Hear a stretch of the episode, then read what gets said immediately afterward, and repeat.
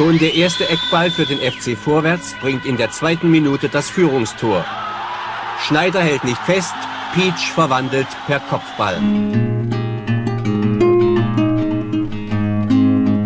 Die Freude der Frankfurter währt nicht lang. Der Rostocker Rainer Jaros mit der Nummer 10 bereitet mit diesem Flügeldurchbruch sein drittes Tor vor. Strafstoß. Denn Probst klemmte Schlüns.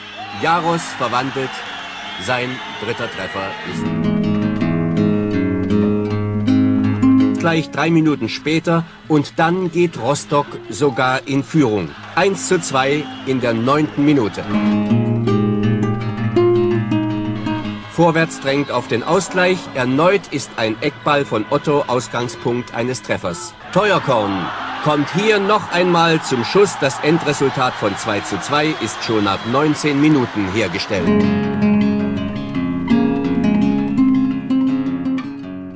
Mit sechs Meistertiteln und zwei FDGB-Pokalsiegen war der FC Vorwärts Berlin in den 60er Jahren einer der erfolgreichsten Vereine der DDR-Oberliga. Es gab legendäre Europacup-Spiele gegen Wolverhampton, Benfica, Feyenoord und auch nach dem Umzug nach Frankfurt-Ober gab es besondere Europapokalspiele im Stadion der Freundschaft, doch auch diese konnten dann letztendlich den Abwärtstrend nicht wirklich aufhalten. In der letzten Oberligasaison blieb nur der Platz am Tabellenende und damit der Abschied vom bezahlten Fußball. Im Jahr 2022, also genau 51 Jahre nach der Gründung des FC Vorwärts Frankfurt, konnten die Nachfolger die Meisterschaft in der sechstklassigen Brandenburg-Liga und damit die Rückkehr in die Oberliga Nord feiern. Da passt es perfekt, dass im Kulturkon Verlag die passende Fußballfibel erschienen ist. Darin lässt Marco aus dem Blickwinkel von zwei jugendlichen Anhängern die Vereinsgeschichte lebendig werden.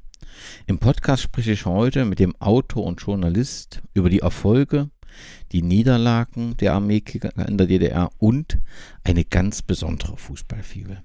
Servus Marco, ich freue mich sehr, dich im Podcast zum zweiten Mal begrüßen zu dürfen. Ja, ich glaube, das ist sogar das dritte Mal, kann das sein? Das kann tatsächlich sein. Ich, ja, also einen schönen Gruß zurück. Ja, hallo in die große, weite Welt, in die große, weite Fußballwelt.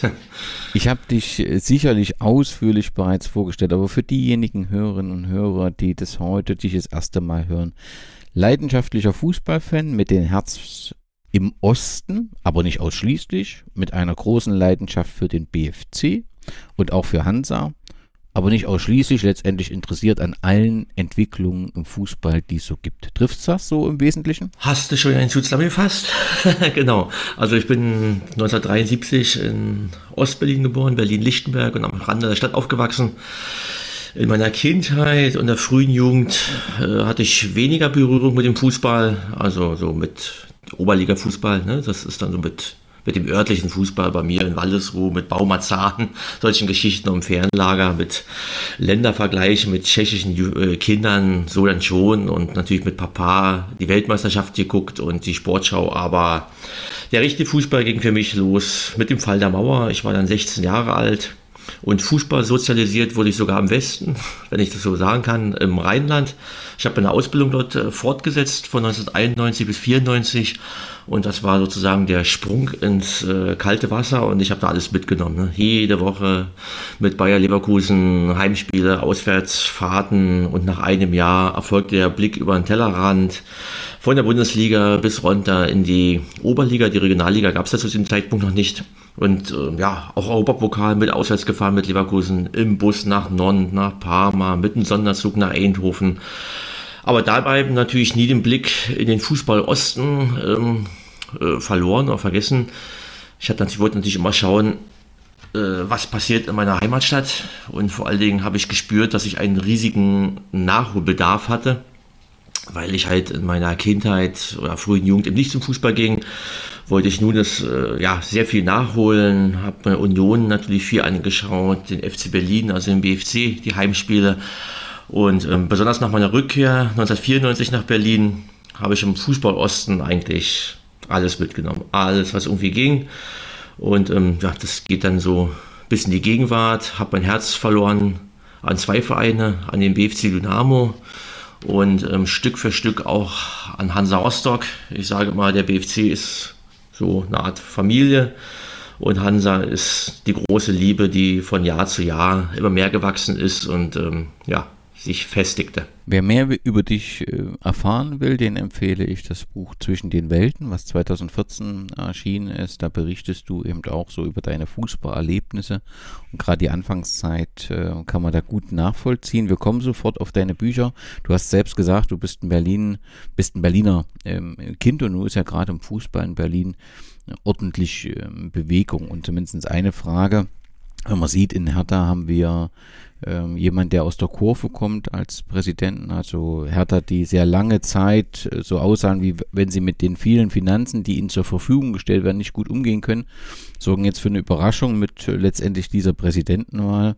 Du hast mit Union ähm, jemand, der in der Bundesliga wirklich eine gute Rolle stellt, was, was ich zumindest nie erwartet hätte. Du hast einen BFC, der angeklopft hat ähm, an der dritten Liga und man Sorge haben muss, dass durch dieses vergebliche Anklopfen, also die Niederlage in der Relegation, der Trainer entlassen wurde, dass da so ein bisschen etwas kaputt gegangen ist, so zumindest für außen wirkt es so. Was ist denn äh, so, was ist für dich so im Moment die eindrucks, eindrucksvollste Entwicklung äh, in deiner Stadt im Bereich Fußball? Muss ich auch sagen, die, die Ausschnitte von der Mitgliederversammlung, als bei Hertha BC die Stimmen bekannt gegeben wurden, also da wurden die Augen feucht, muss ich so sagen. Einfach so diese Emotionen, dieses Aufschreien, dieses Ha-Ho-He. Also ich habe jetzt keine feste Ver Verbindung jetzt zu Hertha, aber es ist natürlich trotzdem eine Stadt und habe natürlich auch die ganz bitteren Zeiten in den 90ern noch gesehen, Anfang der 90er, als sie da so rumkriegten vor 4000 Zuschauern und habe den Aufstieg aus 97 dann hautnah miterlebt, das legendäre Spiel gegen Kaiserslautern. Also das, äh, da kommt man ja als Berliner nicht drum herum. Ne? Also das war für mich in den 90ern auch mal, ich habe allen Berlinern Vereinen so ein bisschen die Daumen gedrückt. Natürlich hat sich dann der zum BFC bei mir gefestigt, dass das da sozusagen mein Berliner Verein wurde, aber ich habe ja äh, die Sache immer mitverfolgt. Bei Union genauso. Habe 95 gesehen, 94, 95, als die gegen Hertha Zehlendorf gespielt haben, unter der Woche verloren haben. Als ähm, ja, dieses von ganz tief ne, wieder hoch und um auf Hertha zurückzukommen, das ist eine Chance. Sie haben viel Identität verloren. Ähm, eigentlich, ich bemängel das schon seit 20 Jahren. Ne? Ich habe das nicht verstanden. Das war kurz nachdem die aufgestiegen sind, so ähm, 97, da hast du es noch im Stadion so gespürt. Die haben auf die Historie gesetzt, die haben alte Videoclips abgespielt, die Lieder, das war Gänsehaut halt. Ne? Du hast so, ja, die 70er, die 30er, du konntest es in dem Stadion richtig spüren, die Historie. Und davon haben sie sich immer mehr entfernt. Das, ist, das fing mit, mit dem neuen Logo an, mit Nike, mit ja, Hauptstadtclub, das muss modern sein, das, naja, die ganze Geschichte halt, ja. Und ähm, das ging dann immer weiter. Ich habe das jetzt nicht mehr so im Detail verfolgt, weil mich das generell der Profifußball erste Bundesliga, naja, wie bei vielen, ja, ich äh, habe nicht den Rücken zugewandt, aber ich gucke erste Bundesliga jetzt wirklich nicht mal so, so sehr. Aber natürlich die Wahl des Präsidenten natürlich habe ich schon sehr verfolgt und ich fand es cool. Ich muss sagen, das ist einfach mal die Chance. Mal gucken, was draus wird. Und ich meine, der, der gute Mann ist ja auch Geschäftsmann, ist selbstständig. Ähm, der kommt ja jetzt ja nicht direkt, so wie die Medien, so die Überschriften so titeln, dass der nun komplett aus der Fankurve, da ist ja mal plötzlich, ich meine, der hat ja schon einiges auf die Beine gestellt und ich denke, ja, könnt mal, mal schauen. Ich bin gespannt, ja. Ein Wort noch zu Victoria. Ähm, hast du da einen Blick drauf? Also ist ja im Prinzip Investoren dahinter, die auch bei Austria Klagenfurt fort, äh, in Österreich dort sehr, sehr erfolgreich sind. Ich habe immer mal mitbekommen, dass es relativ viel Kritik gibt ich glaube, aus, aus Zwickau hatte ich mal eine Tapete gelesen hinsichtlich der Eintrittspreise bei Victoria, die offensichtlich da intensiv sind. Äh, so ganz erfolgreich scheint man ja sportlich dort nicht zu sein. Äh, wo will Victoria hin und wo sieht sich Victoria als Nummer drei oder in welcher, wo, wo soll es mit diesem Verein hingehen? Naja, die, die haben natürlich mit dem in der letzten Saison tatsächlich die, die Chance gehabt. Ne? Ich meine, das hätten sie jetzt die Klasse gehalten. Äh, Eintrittspreise, gebe ich da völlig recht, waren viel zu hoch, habe ich nicht verstanden. Ich war, ein Spiel war ich dort, äh, auch nicht Presseakkreditierung, sondern ganz spontan mit einem Sohnemann gegen Magdeburg. War auch ein guter Auftritt. Gästefans, Spiel war jetzt nicht so die Wucht. Da hat ja Viktoria tatsächlich dann auch, mal, auch nochmal verdient gewonnen und so ein bisschen den Strohhalm auch gepackt in Sachen Klassenerhalt. Äh, war für mich völlig unverständlich. Also warum man die Preise so hoch macht, das wäre die Chance gewesen, da eben Leute ein bisschen ranzulocken. Also, also vor allen Dingen bei den Spielen, die ein bisschen attraktiver sind vom Gegner her.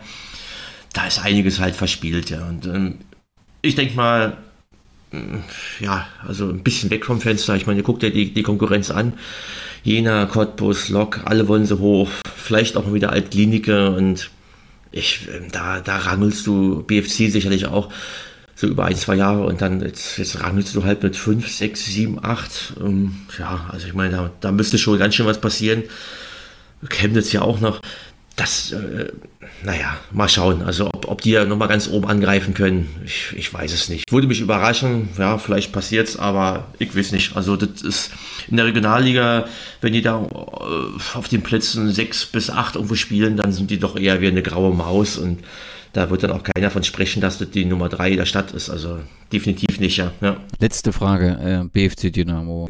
Wird sich der BFC wieder sammeln? Ist das alles, kannst du das nachvollziehen mit der Trainerentlassung oder hat der BFC noch ein bisschen an der verlorenen Relegation zu atmen? Die äh, Trainerentlassung äh, war also im Nachhinein, das, was ich jetzt so hörte von mehreren Leuten, die eben ganz tief im Verein drinstecken, ähm, war äh, berechtigt, weil tatsächlich in der Schlussphase der Saison hatte eben der Trainer, der menschlich äh, wirklich 1A ist, also wirklich ein super Typ, aber ähm, ja, er hatte äh, keine weiteren Möglichkeiten zur Verfügung gestellt, rein taktisch.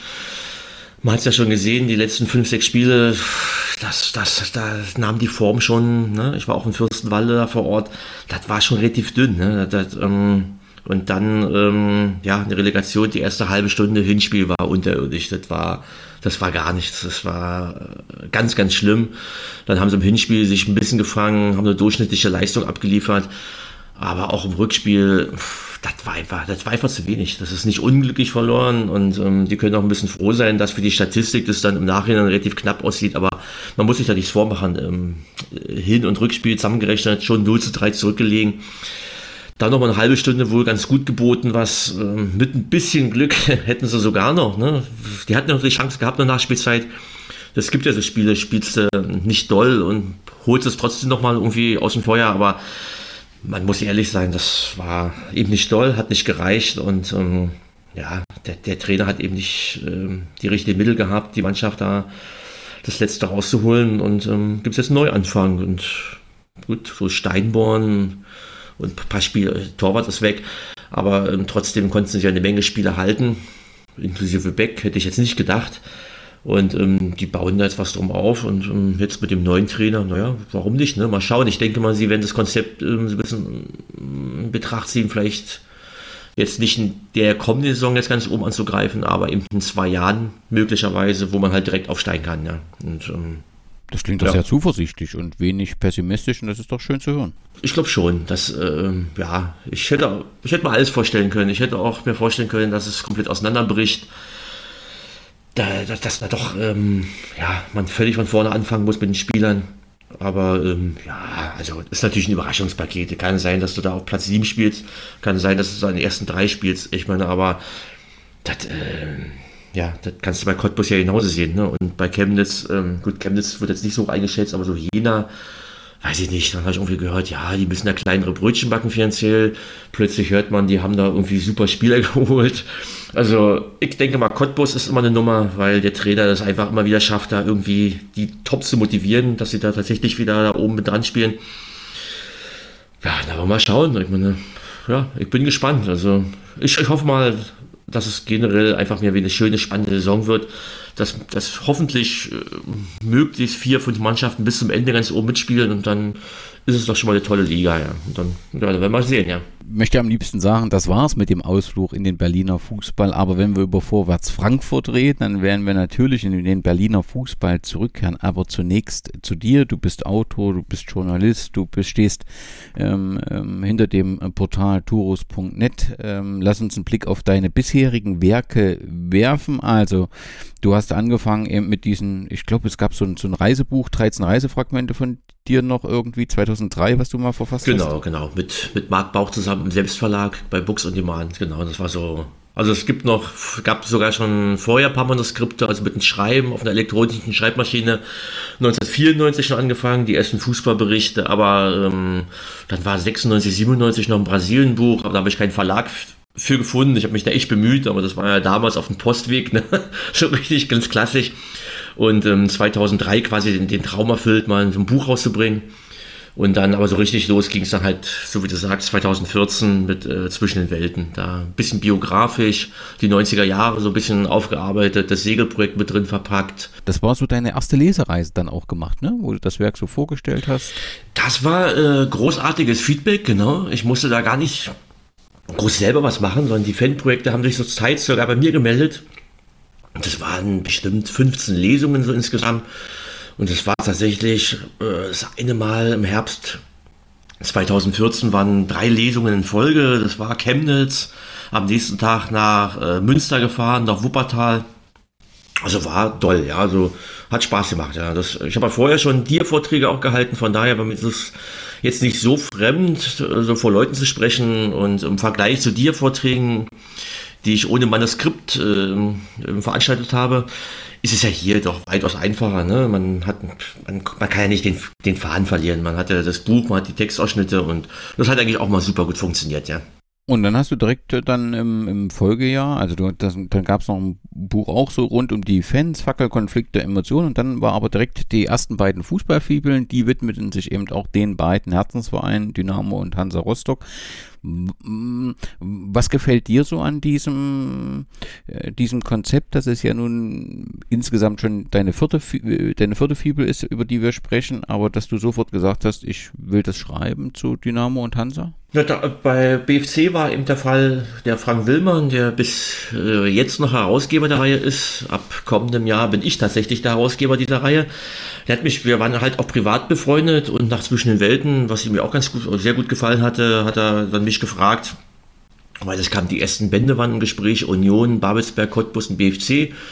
Und hat dann zu mir ganz klar gesagt, ich bin erste Wahl, habe ich Lust. Es gab noch so ein paar Vorgaben, wie das auszusehen hat. Mittlerweile haben die Autoren ja, Autoren ja und Autorinnen ähm, völlige Freiheit. Aber damals gab es ein paar Vorstellungen natürlich. Ne? Die Historie sollte mit rein und die, die Highlights und die wichtigsten Spieler und und ähm, aber trotzdem natürlich auch das Persönliche. Ja. Und da habe ich zugesagt. Das kam dann ja auch 2015, genau. Die, die vier Bücher kamen gleichzeitig raus. Und ähm, ja, dann habe ich mich da so ein bisschen vorgetastet und ähm, habe gefragt, ob ich Hansa auch schreiben könnte. Habe ich da selber angeboten und da hat dann Frank dann gemeint, ähm, ja, wenn ich mir zutrauen würde und vielleicht dann auch ähm, den gewissen Shitstorm vertragen könnte, weil es natürlich auch Kritiker geben könnten, die sagen, ja, man kann nur einen Verein haben und das geht ja ja nicht und BFC und Hansa, das funktioniert ja nicht.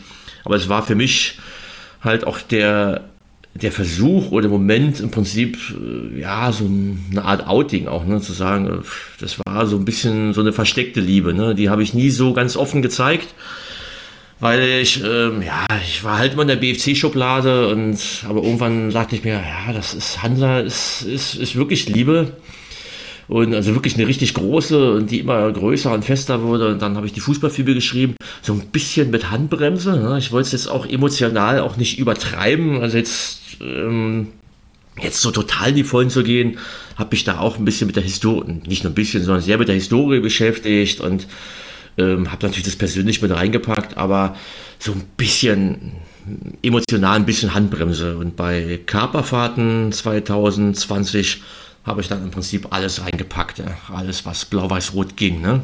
Kannst du Coverfahrt beschreiben? Was ist das für ein Buch? Ist das mehr ein Bildband? Ist das mehr textlastig? Ist das einfach Emotionen? Das ist, also das ist ja Gemeinschaftswerk auch. Also da bin ich auch der Herausgeber, der das Projekt geleitet hat. Es sind natürlich sehr viele Texte von mir drin und, und gerade der Prolog Der, war, der ist sehr, sehr gelungen. Der, Im Prolog beschreibe ich, wie, wie ich im Prinzip zu Hansa kam, über die vielen Jahre, wie das dann so geschah mit den Spielen 92 in Köln und 95 gegen Eintracht Frankfurt im Berliner Olympiastadion. Ne? Das war ja für viele so der Startpunkt des Fanwerdens, Fanseins für Hansa damals.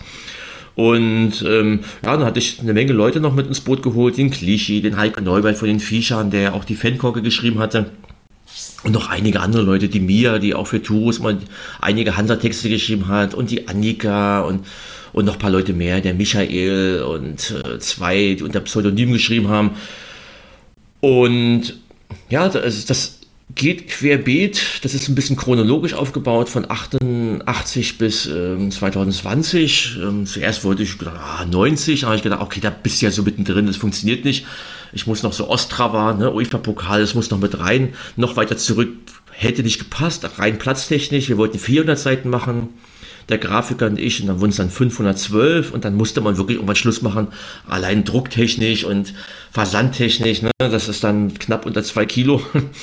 Und ähm, ja, das ist ähm, ja, ähm, größte Emotionen, so die, die Highlights von 88 bis, bis Gegenwart, Spielberichte, Fanberichte, ähm, manche Sachen auch so unter sportlichen Aspekt zusammengerafft, dann irgendwie die Aufstiegssaison, also, also sagen wir, ja, Aufstiegssaison auch und die, die letzte äh, Oberligasaison dann, ne, als sie dann Meister wurden und sich für die Bundesliga qualifiziert haben und Barcelona natürlich, ähm, Landesmeisterpokal, also diese Sachen ne, aus verschiedenen Blickwinkeln und ähm, ja, das ist, äh, da ist mir wirklich, oder uns, sage ich mal, uns den Leuten ein absoluter Klassiker gelungen. Da bin ich richtig stolz, stolz drauf und ähm, sitze schon an Teil 2, weil viele Leute auch sagen, ja, da, ähm, die freuen sich schon drauf, die fragen, wann kommt Teil 2 und Teil 2 wird nicht so äh, chronologisch schon, aber nicht so in, in einzelnen Kapiteln pro Saison, sondern das ähm, geht noch mehr in alle Richtungen. Das geht bis in die 70er Jahre zurück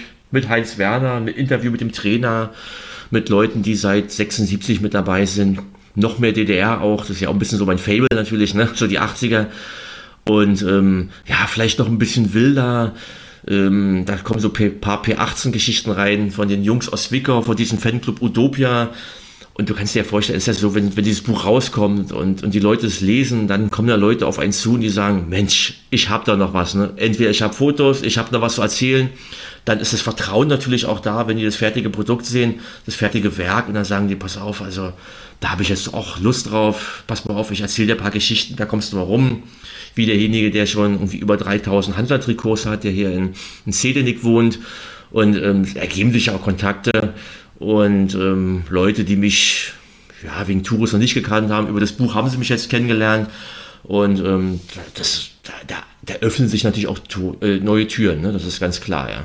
Da wird es eine Fortsetzung geben. Du hast ähm, die Liebe eben für Nordostdeutschland und da wundert es dann nicht, dass dich das Konzept Fußballheimat offensichtlich auch überzeugt hat.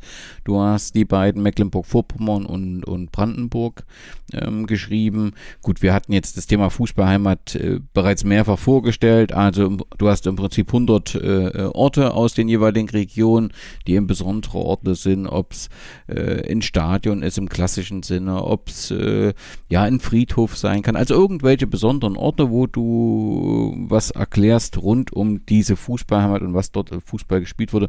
Aber da ist eben auch sehr viel DDR-Geschichte in beiden Exemplaren, nehme ich an. Ich hatte eine Rezension geschrieben, ich glaube über, ähm, über den, einen der ersten Bände aus dem ART-Verlag. Das war Bayern, äh, Nordbayern und oder Südbayern, glaube ich. Und irgendwie, also, und ähm, ja, der hat der Verleger hat es mir so, so einfach zugeschickt in der Hoffnung, dass ich eine Rezension mache auf Tours und ich dachte so, ja, also was kann ich, also München und Südbayern, das ist schon so ziemlich das, was mir am entferntesten liegt in Deutschland. Aber mir hat die Idee gut gefallen, habe ein paar Verbesserungsvorschläge gehabt oder, oder so einfach ein paar Ideen, wie ich das mache, anders machen würde oder könnte. Und habe in der Rezension auch geschrieben, ähm, das wäre halt toll, wenn die Serie auch im Nordosten ne, fortgeführt wird. Und dann hat einen Tag, äh, zwei Tage später hat der Christian mir eine Mail geschrieben, hat gesagt, pass auf, du hast geschrieben, das soll auch in den Osten, mach doch einfach. Und dann war ich so, aha, was ist denn frei? Na, MacPom. Habe ich gedacht, das ist ein Bingo, ne? Das mache ich. Ja, da habe ich Bock drauf. Ja, Dynamo Schwerin und Stralsund und so die ganzen Geschichten. Da war ich natürlich sofort, sofort Feuer in Flamme. und hatte ihn dann auch gefragt, wer macht in Berlin? Und er meinte, naja, da sitzt jemand dran. Und habe ich gefragt, und Brandenburg, ja, ist frei. Und dann habe ich ihm angeboten, beide Bände zu machen, weil ich gesagt habe, okay, wenn ich einmal diesen Aufwand habe, ein paar Sachen zu bereisen und zu recherchieren, dann würde ich einfach zwei Bände auf einmal machen. Weil es auch einen Vorschuss gab, das ist auch ein finanzieller Aspekt. Und, und dann äh, habe ich gedacht, pass auf, da machst du zwei so eine Teile, machst mal richtig Aufwand mal ein halbes Jahr. Und ähm, da habe ich das durchgezogen, ja. Und bin dann auch ja, zufrieden mit dem Ergebnis, ja. Das ist einfach so, weil mal eine solide Arbeit, ähm, wo ich mal zeigen konnte, ich kann quasi äh, ja auch äh, nicht nur ähm, Jux und Dallerei und Bambule-Geschichten ne, und Spaßgeschichten, sondern ähm, einfach mal was wirklich ganz Ernsthaftes, aber natürlich trotzdem mit einer Portion Witz, ne? Klar, also soll ja auch so sein, ja. Und nun hast du ja die Fußballfibel wieder herausgeholt. Du hast zwei Fußballfibeln. Äh, über die eine, der SV Sparta Lichtenberg, werden wir noch einmal sprechen, äh, die jetzt dein äh, letztes Werk ist. Und unmittelbar davor die Fußballfibel zu Vorwärts Berlin bzw. Vorwärts Frankfurt an der Oder. Und die ist ja eine ganz andere, eine besondere Fußballfibel, denn das ist ja ein ganz anderes Konzept. Erstmal die Frage, wie kamst du zum Thema Vorwärts Frankfurt? War es der 50. Geburtstag 2021? Nee, nee, ganz anders sogar, ja. ganz anders. Ähm, zum einen natürlich ähm, steckte ich so im Thema Brandenburg natürlich schon ganz gut drin, weil natürlich auch der Standort Frankfurt oder ja auch im Fußballheimat ähm, Brandenburg mit drin ist. Und auch da habe ich dann schon beschrieben, dass ich so dieses östliche Brandenburg ähm, absolut liebe. Also das, ähm, ich mag diese gewisse Melancholie, die das Oderland ausstrahlt, das Frankfurt-Oder ausstrahlt. Das ist so ein bisschen wie in diesem legendären Film Halbe Treppe, ne? der, der vor 20 Jahren irgendwann mal rauskam. Und das ist so, das, so, ich weiß nicht, dieser Menschenschlag ist was ganz Eigenes dann, ja, das, so. Aber die ganze, die Vorgeschichte ist nochmal ganz anders. Ähm, der, mit dem Frank Willmann ähm, saßen wir und dem Verleger, dem Bernd, saßen wir mal zusammen. Ich glaube, das müsste schon vier Jahre her sein, ja. Und ähm, dann haben wir so Verlagstreffen. Ich mache die, die Öffentlichkeitsarbeit auch seit zweieinhalb Jahren, also so betreue die Facebook-Seiten und Instagram mittlerweile und ähm, betreue die Autoren und haben zusammengesessen und haben geguckt, ähm, ja, was können wir verbessern, ne? wo geht die Richtung hin, auf welche Standorte setzen wir und ähm, welche Autoren haben wir oder wer kennt den, wer kennt jenen. Und, und dann ähm, sind wir die Liste durchgegangen, Wismut Gera wurde dann schon geschrieben, und ähm, ja, und irgendwann fiel natürlich dann irgendwie der DDR-Oberligist natürlich Vorwärts Frankfurt. Ja. Hm, naja, was machen wir denn damit? Ne? Den Verein gibt es in der Form nicht mehr. Der Nachfolgeverein, 1. FC Frankfurt, kickt in der Brandenburg-Liga. Jetzt auch nicht so doll. Hm, schwierige Geschichte. Ne? Wen sollen wir da finden? Wie finden wir den? Es gibt ja keine Fanszene mehr. Also wie kommt man da irgendwie ran, der irgendwie was zu erzählen hätte? Schwierig. Aber wir haben das auf jeden Fall in die Liste mit aufgenommen. Und ganz wichtig, ja. So, ich habe dann auch überlegt und ja, Mensch, Frankfurt in den 80ern äh, zu vorwärts und den einen habe ich in Leverkusen kennengelernt im Ausbildungswohnheim und ja, den anderen halt über ihn in Frankfurt und ich bin so oft immer hin und her gependelt von Berlin nach Frankfurt, der, als der Freiwoche hatte bei der, bei der Bayer AG in den 90ern und in den Nullerjahren des neuen Jahrtausends, ähm, wir haben uns immer wieder in Frankfurt getroffen. entweder mal hier, entweder mal hier in Berlin oder halt in Frankfurt.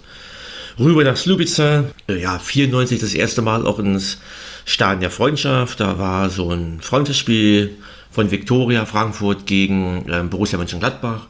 97 dann aber hin, da war so ein U21 Länderspiel gegen Portugal.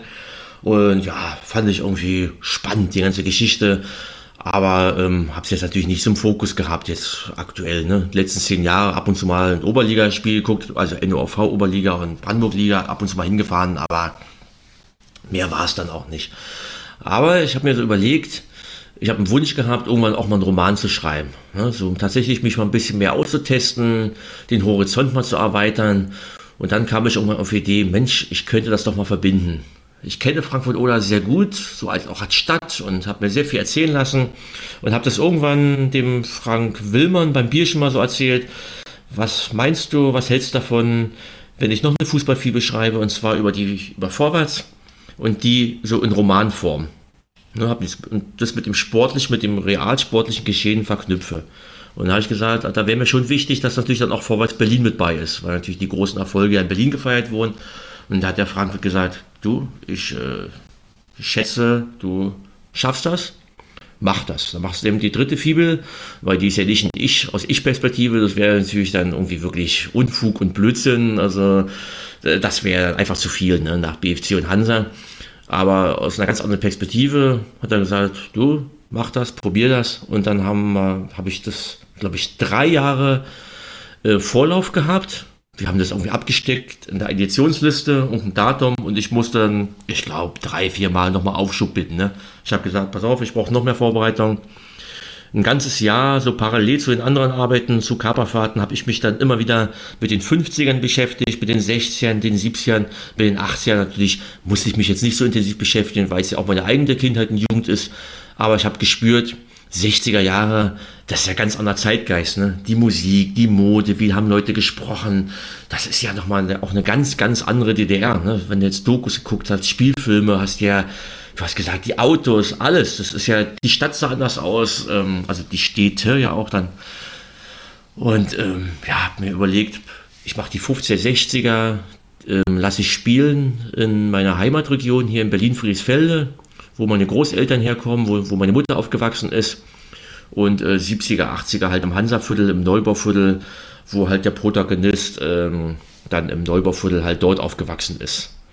Für den Protagonisten in Berlin habe ich ein bisschen meinen mein Stiefoper im Hinterkopf gehabt, so ein klein wenig, habe mir so vorgestellt, wie der so als junger Mensch so aussehen könnte und ähm, wie so seine Interessen vielleicht waren und wie er so seinen Alltag hier gestaltete, seinen Schulalltag hier in Berlin-Friedrichsfelde. Und ähm, für den Protagonisten in Frankfurt-Oder stand quasi einer meiner besten Freunde, tatsächlich der Molly, der heißt auch im realen Leben so, stand der Pate. Ne? Ich habe ihn gefragt, ob ich ihm einen anderen Namen geben soll und dann meinte er so, nö, wunderbar und das, er wird sich so super freuen. Da habe ich mir ein paar Sachen so erzählen lassen, so ein paar Eckdaten und den Rest äh, habe ich mir ausgedacht. Ne? Habe so paar Sachen, bei ein paar Sachen ihn gefragt, bei den Eltern, die habe ich mir natürlich ausgedacht mit dem Namen und gesagt, ist dir das sympathisch oder ist dir das irgendwie, sind das Namen, die dir irgendwie, ne, so sehr unangenehm sind. Dann meinte er so, ja, er war mal begeistert. Ne? Ich habe ihn gefragt, warst du im Ferienlager? Er hat gesagt, nee, Betriebsferienlager war er nicht. Habe ich gesagt, naja, in dem Buch war es das aber. Ne? Und dann, aber dann habe ich gesagt, was war dein Lieblingsessen? Da meinte er irgendwie Schnitzel mit äh, grüne Bohnen und Kartoffeln. Da habe ich gesagt, pass auf, das übernehme ich so. Ne? Hab immer so ein paar Sachen, ich, da musste ich mir das nicht ausdenken, habe ich das noch mehr vor Augen gehabt. Ne? Und habe ich mir unglaublich viele Stichpunkte gemacht. Während ich geschrieben habe, habe ich mich richtig eingeschlossen in die Wohnung bei mir und habe ähm, an meinem Regal, glaube ich, 20 Notizzettel A4 rangepinnt, handschriftlich, mit Tesafilm. Da habe ich immer rüber geguckt, damit ich mit den Namen nicht durcheinander komme. Und dann sind es noch zwei Kapitel. Die Eltern äh, in Berlin heißen ja anders als die in Frankfurt natürlich. Und ich wollte auch, dass, dass, dass die, äh, die Charaktere ein bisschen unterschiedlich sind. Also nicht, dass es so noch was ein Abklatsch wird in Frankfurt. Ne? Das war, das war ähm, ich muss sagen, das hat mich unglaublich bewegt. Unglaublich. Die Charaktere, vor allen Dingen der in Berlin. Ich muss sagen, der, der ging mir emotional noch ein bisschen näher, wahrscheinlich weil es hier im Quartier quasi meiner Großeltern äh, spielte, ne? hier in Friesfelde, wo ich jetzt auch wohne, Berlin-Lichtenberg. Und, und diese Musik und die, diese Schlager und ähm, diese Nachrichten und die, dieser Nachrichtengong und dieses DDR-Radio und deutscher Fernsehfunk hieß es ja noch und ich muss sagen, das, das, äh, das, war völlig, das war völlig irre. Ich, ich äh, wusste, warum Schriftsteller und Künstler sicherlich auch äh, Alkoholiker wären, weil sie gar keine Ruhe mehr finden und nicht mehr schlafen können danach. Und man steigt so tief ein, das hat, das, das hat mich richtig im positiven Sinne völlig mitgenommen. Völlig. Ne? Ich, ähm, ich muss sagen, als das Buch irgendwann auch fertig war aus dem Druck kam, es ist das erste Buch, na gut, Kaperfahrten auch so ein bisschen, aber es ist das erste Buch, was ich tatsächlich manche Kapitel nochmal selber lese, nicht mehr selber auf die Schulter zu klopfen, sondern mich in die Stimmung nochmal zu bringen. Ich weiß genau, wie ich an dem Abend hier am Schreibtisch gesessen habe, am, am, Laptop. Und ähm, ich muss sagen, dass, wenn ich das lese, bin ich dann in dem Film nochmal nur drin, ne? In dem Bootshaus oder in dem, ja, als er das erste Mal zum Spiel geht, Wolverhampton, Europapokal. pokal da kriege ich Gänsehaut. Ne? Das ist äh, nicht, weil ich sage, oh Mensch, Markus, hast ja so geil geschrieben. Sicherlich ist es wirklich das mit Abstand das Beste, was ich jetzt geschrieben habe, rein schreibtechnisch. Aber ähm, diese Emotionen, ne? diese, ähm, ja, wenn, wenn man auch so die, die kurzen es ist ja wenig, sehr, sehr wenig im Netz von, von Vorwärts Berlin. Und dann auf dem italienischen Fernsehsender, ne, gegen, gegen Rotterdam, so Krissel, Krissel, schwarz-weiß und, oh, Gänsehaut, ne. Der Kommentator auf Englisch äh, beschreibt die Torszenen und, boah, krass, ey, gegen Feyenoord Rotterdam und, pff, toll. Also wirklich, also das sind so, ja, das ist ja, das ist ja irre, ne? Das ist ja so 60er Jahre. Ich muss sagen, ich bin auch ganz ehrlich, mit den 15, ich habe die Historie ja komplett verpackt, aber ich habe den Protagonisten, ich glaube, ich bin, muss kurz überlegen, ich glaube, als Kind 56 eingestiegen. Ich habe das ganz bewusst gemacht, weil ich in meinem Erstlingswerk, was so in die Romanrichtung geht, äh, ich bin da lieber in, die, in den 60ern geblieben weil also die 50er, also sagen wir so Anfang 50er, das wäre mir noch ein bisschen zu weit gewagt. Jetzt äh, vom Alltag her, ne?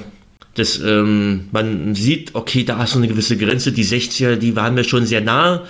Ende 50er ging dann auch. Und da bin ich einfach mit diesem Alltag des Kindes und des Jugendlichen bin ich dann so 56 eingestiegen. Und dann fühlte ich mich da auch ganz sattelfest. Und als ich dann so in dem Buch in die 60er kam, da habe ich mich wohlgefühlt und konnte mir eigentlich auch den Berliner Alltag, den Ostberliner Alltag eigentlich auch wirklich sehr gut vorstellen und gedanklich ausmalen, ja. Um die Hörerinnen und Hörer mitzunehmen auf dem Weg zum FC Vorwärts Berlin bzw. Frankfurt, müssen wir kurz in die Vorgeschichte gehen und wir müssen ähm, bei der HVA anfangen, die sogenannte kasernierte Polizei damals, die rief 1950 die Sportvereinigung Vorwärts Leipzig ins Leben. Leipzig wurde Stützpunkt erklärt und Trainer Heinz Grügel mit 30 Jahren jüngster Trainer, später übrigens mit Magdeburg dreimal Meister und Europapokalsieger. Dort wurden die besten Spieler aus der DDR in äh, die besten Polizei, also rund um die kasernierte Polizei, die besten Spieler zusammengezogen.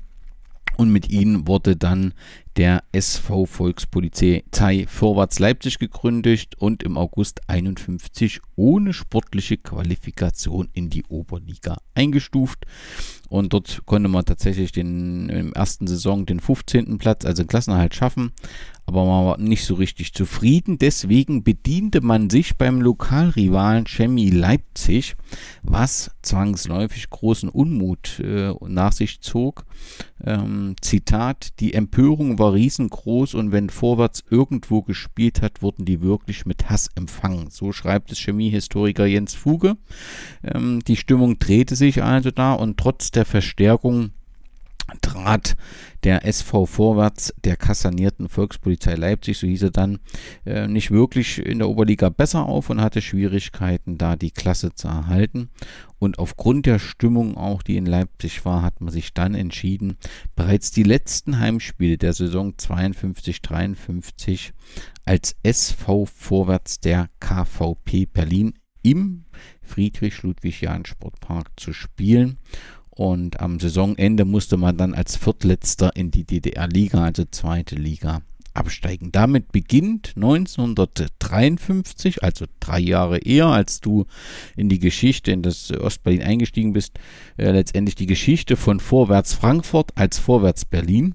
Sind dir noch in deiner Recherche weitere Gründe für die, die erste Delegierung, nämlich von Leipzig nach Berlin. Sind dir da noch weitere Gründe über den Weg gelaufen oder trifft das im Wesentlichen die Stimmung in Leipzig, die negative und die Tatsache, dass man sagt, da wollten Hauptstadt letztendlich die guten Kräfte zusammenziehen? Ja, beides. So, eigentlich so wie du sagst, ja. Das ist ja gab ja in der Anfangszeit der Oberliga sowas wie ähm, Pankow, gab, äh, gab, ja, gab ja recht kuriose Vertreter und ich glaube, man wollte wirklich was, mal jetzt richtig was platzieren, auf jeden Fall. Ja, das ist sicherlich beides, so wie du sagst. Also in Leipzig hätte es ja keine Zukunft gehabt. Das war ja wirklich, so wie du sagst, blanker Hass. Ähm, kurios bei der Recherche drauf gestoßen war dann so, ähm, als wir die ersten Spiele in Berlin ausgetragen haben, äh, hat es die, die örtliche Presse verschwiegen, wo sie eigentlich überhaupt gespielt haben. Ja, die haben das offen gelassen. Das war, das, das, das war richtig kurios. Also die haben das, die, die haben das irgendwie nicht erwähnt in den Spielberichten, dass sie halt in Berlin gespielt haben. Ähm, das war, gab die Spielberichte wohl in den Zeitungen und das war ähm, ein bisschen durcheinander, weil die, die, die Leute, ähm, also quasi die Fußballfreunde, die Fußballfans und die Fußballinteressierten, sage ich jetzt mal so, die, die, die waren gar nicht im Bilde. Was, wo wird jetzt spielen? Ne, war das jetzt nur ein Test und gehen die wieder zurück nach Leipzig?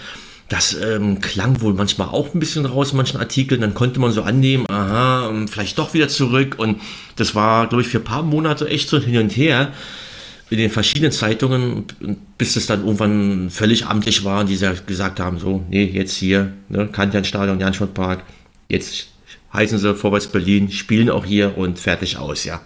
Das war, war wohl kuriose Zeit, ja. Also das mit dem Wechsel so ähm, medial betrachtet musste sehr konfus gewesen sein, ja. Und es gibt ja rund um Vorwärts sehr viele äh, Wechsel, das werden wir dann auch im weiteren Verlauf äh, sehen. Ähm, das war durchaus üblich sportlich war man erstmal erfolgreich, schaffte sofort, man hieß dann ZSK, vorwärts schaffte den Wiederaufstieg. Ein wirklicher Knaller gelang dann letztendlich äh, zu diesem Zeitpunkt im Pokal, als man die BSG Motor Zwickau mit 2 zu 1 im Hans-Steier-Stadion in Dresden 1954 besiegte und damit tatsächlich vor 15.000 Zuschauern den Pokalsieg holte. Man hatte wohl drei äh, Nationalspieler, Eilitz, Scherbaum und Fröhlich äh, mit in den eigenen Reihen aber das äh, war schon eindrucksvoll und war ein recht guter Auftakt, äh, den man dort ähm, sportlich hinbekommen hat in Berlin, auch wenn das offensichtlich abseits ähm, äh, ja, der, der Öffentlichkeit passiert. Ja. 54 wurde dann mit Dynamo eine weitere Mannschaft etabliert. Ähm, hatte man nicht so richtig Vertrauen in die Armeefußballer? Oder was war der Grund, dass man 54 gleich noch den SC Dynamo Berlin etablierte? Was denkst du? Äh, ja, gute Frage. Hat man Vertrauen zu dem Zeitpunkt? Ähm, ähm, da, ich glaube, ich würde einfach mal sagen, man hat sicherlich auch gedacht, also so als Hauptstadt ähm, kann sicherlich auch zwei erfolgreiche Vereine vertragen. Also dort denke ich mal, war sicherlich der Fall. Ja. Also dort ähm, die Annahme hat man sicherlich gehabt dann ja so als Hauptstadt. Ja, auf definitiv. Also wenn Leipzig schon mit, mit Lok, also haben sich ja auch umbenannt dann zwischenzeitlich ja, mit Lok und Chemie da so zwei Größen hatten, dann warum nicht in Berlin, ja, definitiv, ja. Was man vielleicht am Anfang noch sagen musste, dass die Spieler äh, gependelt haben, also teilweise von, von Leipzig, äh, ähm, vom Wohnsitz in Leipzig zur Heimspielstätte. Das, deswegen hat man den Standort des Clubs dann während der Saison 54, 55 nach Strausberg, also östlich von Berlin verlagert und die Spieler sollten jetzt dann auch den Wohnsitz ähm, wechseln. Das hat ein großer Teil abgelehnt ähm, so dass dann letztendlich Vorwärts Leipzig wieder verstärkt wurde und man hat dann offensichtlich äh, den SCD HFK Leipzig ähm, ähm, aufgeteilt, sodass ein Teil dann im Prinzip nach Berlin ging von denjenigen, um die Mannschaft dort zu verstärken. Grundsätzlich ist es schon richtig, 56 anzufangen, denn dann kam wirklich Bewegung in die Sache. Du hast im Januar 56 die nationale Armee, die gegründet wurde. Am 1. Oktober wurde dann die Armeesportvereinigung gegründet und ab 1. Februar 57 hieß der Verein dann Armee Sportclub Vorwärts. Was folgte denn zu diesem Zeitpunkt dann mit der Gründung der NVA in der Oberliga? Dann erfolgten, kamen doch die Erfolge so nach und nach, oder? Erster Meistertitel 1958 und dann ging es ja Schlag auf Schlag. 1960, 62, 65, 66, 69. Ne? Damit verbunden dann ja auch die Auftritte im Europapokal der Landesmeister. Das war 59, 60. Das erste Mal dann gegen Welches Wolverhampton. das erste? Ja, genau. Wolverhampton. Äh, genau, gegen Wolverhampton Wanderers. Und ähm, ja, dann ging das hier weiter. Noch einmal war hier Europapokal der Pokalsieger. 60, 61, äh, Roter Stern Brünn, lustiger Name, ja. Und wichtig ist äh, zu erwähnen, dass das die erste Runde des Europapokals der Pokalsieger war. Also das erste Mal, dass es den gab. Und äh, wichtig zu erwähnen, ähm, Vorwärts Berlin war ja nicht Pokalsieger, äh, sondern das war der SC Dynamo Berlin. Aber das Präsidium des DFV hat in Absprache mit Dynamo äh, Vorwärts Berlin entsprechend ähm, gesetzt, weil SC Dynamo Berlin auf einer Asienreise war und somit nicht in der Lage war, diese Begegnung auszutragen. Deswegen äh, hat Vorwärts da die erste Runde gespielt. Äh, sie haben 2 zu 1 äh, das Heimspiel äh, gewonnen, 0 zu 2 verloren, sodass sie ausgeschieden sind, aber sie waren Teilnehmer der historisch ersten Runde des Europapokals. Siehst du, das hätte ich, äh, ja, diese habe ich aus dem Kopf gar nicht mehr parat gehabt. Ja, ja, ja, nee, nee, nee, nee, stimmt, ja, spannende Sache auf jeden Fall, ja. Und dann in der Folgezeit, ich meine, wenn man sich die, die Gegend einfach mal anguckt, was da so kam, Glasgow Rangers, Dukla Prag, Manchester United, Gornik Sabsche, Panathinaikos, Roter Stern Belgrad, Feyenoord Rotterdam, Bologna, Benfica, Eindhoven, bis zu dem Zeitpunkt bis zum Umzug. Also Wahnsinn, ja. Also das, also so äh, Manchester United, also das äh, war mir ja auch überhaupt nicht bewusst. Also, äh, also mit der Vorwärts-Berlin-Geschichte hatte ich mich vorher auch nie groß auseinandergesetzt. Sicherlich im Zuge auch der Recherche zu den anderen Fußballfibeln natürlich allgemein mit dem DDR-Fußball natürlich immer beschäftigt und natürlich war Vorwärts-Berlin ja immer, logischerweise immer mit dabei, aber Europapokal, Auftritte von denen, also da habe ich dann schon ein bisschen gestaunt, was da so bei war, ja, und ähm, war, ja, und zum Beispiel 1970, ich meine, einfach mal Panathinaikos, äh, 69, 70, Panathinaikos ausgeschaltet, ne? Roter Stern Belgrad und dann halt denkbar knapp gegen Feyenoord Rotterdam 1 zu 0, 0 zu 2. Also, ähm, ich meine, Europaburger Landesmeister halt, ne? Du, da spielst du halt nur gegen Meister und ähm, also das ähm, schon eine Nummer, ja. Definitiv, ja. ja. Weißt du was bei deiner Recherche, wie sich die Zuschauerresonanz zu diesem Zeitpunkt entwickelt hat? Also man kann ja vermuten, dass gerade durch diese, diese Auftritte auf europäischer Ebene, dass da schon eine große Aufmerksamkeit da war. War das auch so? Ja, äh, ja, ja, Europapokal definitiv. Klar, das wird, da war also jetzt hier vielleicht gegen erste Runde hier gegen Waterford FC, habe ich jetzt nicht im Kopf jetzt die Zahlen, aber da, da, da denke ich mal, wird das auch überschaubar gewesen sein. Aber alleine das fing ja schon mit, mit Wolverhampton an, im äh, Stadion der Weltjugend, also damals noch Walter Ulbricht Stadion, also das, ich weiß es nicht genau, aber das war ja irgendwas über 50.000. Also da, das waren schon Nummern, definitiv dann, ja. Also das, äh, klar, Europapokal das äh, wurde richtig mitgenommen. In der Liga, naja, da, da muss man schon ehrlich sein, das, das schwankte schon sehr massiv. Ne? Also bei großen Duellen natürlich gegen namhafte Gegner waren auch schon mal die Ränge voll, aber es gab halt auch Spiele, wo nur 3.000 bis 4.000 Zuschauer kamen dann. Ja, das war tatsächlich ähm, ja, große Bandbreite, was es, was es betraf. Ja. Das, das schwankte schon sehr, ja.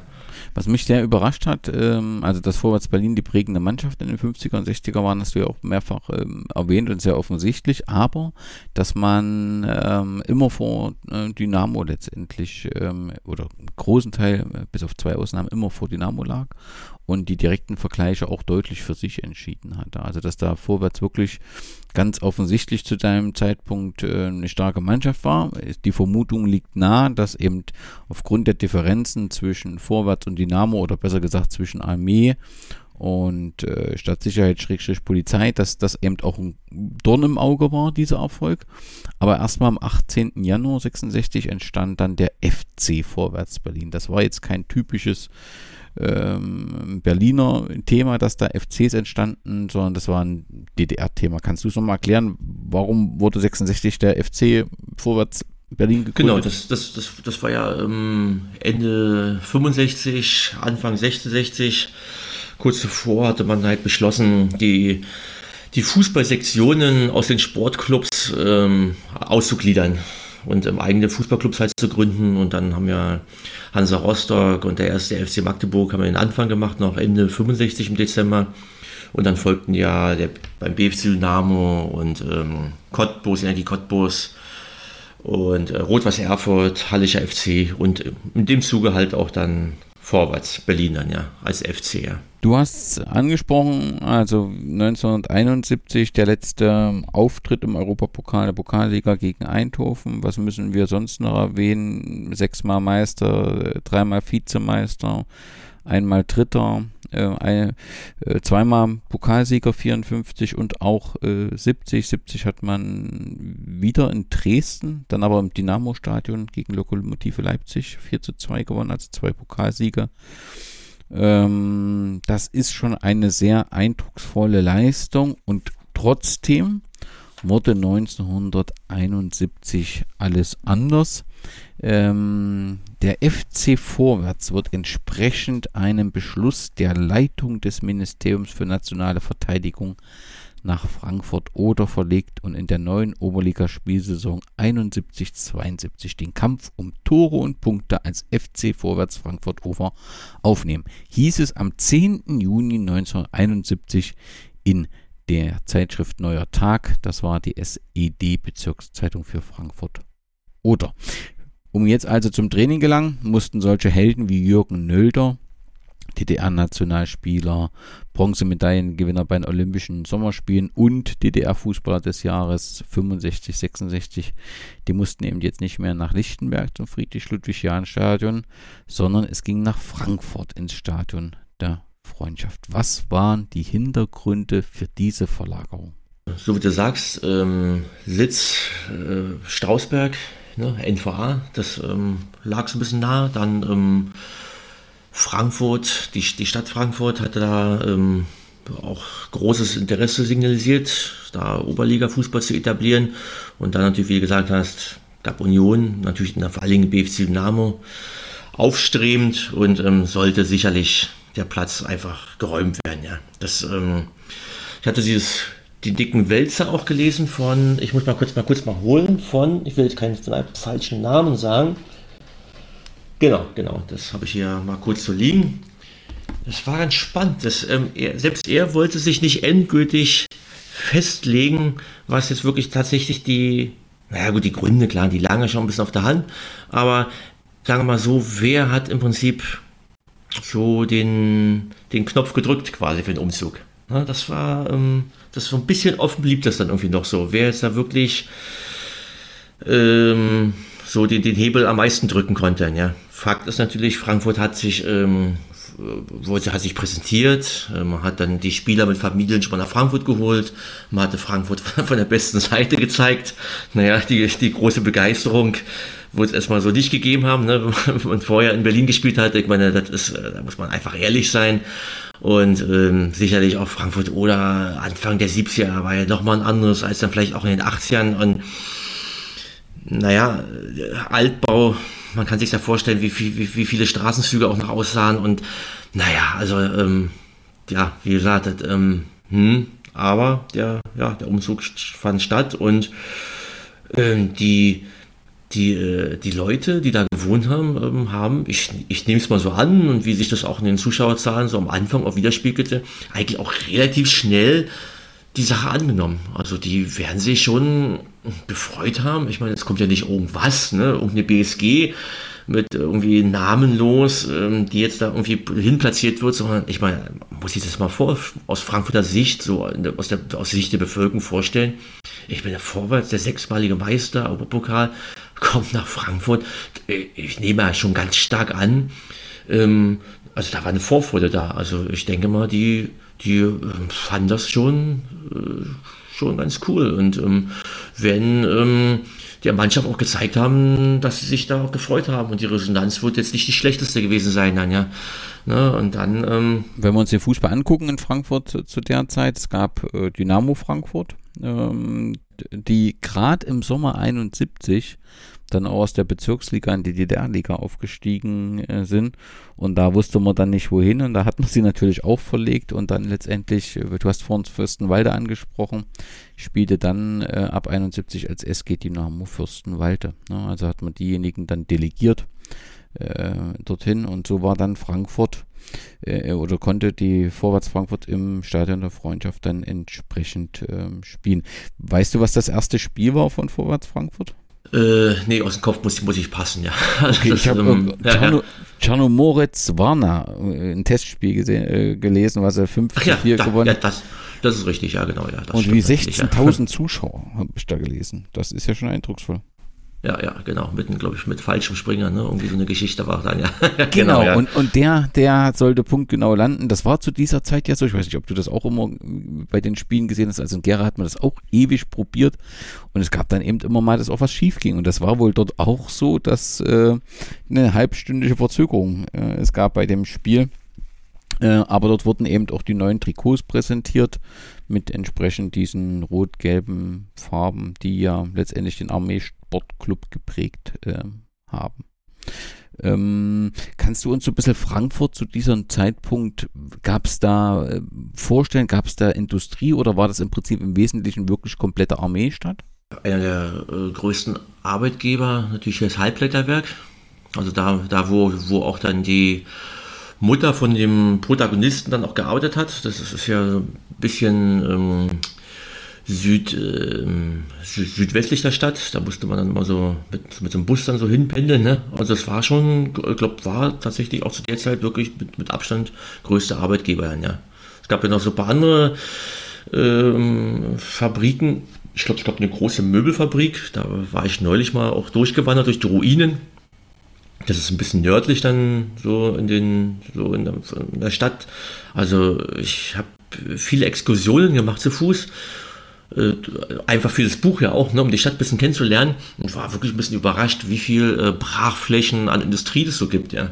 Also das ähm, tatsächlich, also es gab da nicht nur das Halbblätterwerk, sondern mir fällt jetzt dieses Möbelkombinat ein, aber es gab da noch sicherlich noch zwei, drei andere Betriebe, ja. Also weiß ich jetzt nicht aus dem Kopf, was ist jetzt da in welchem Bereich, aber also ähm, durchaus schon Industriestadt, ja, definitiv, ja. ja.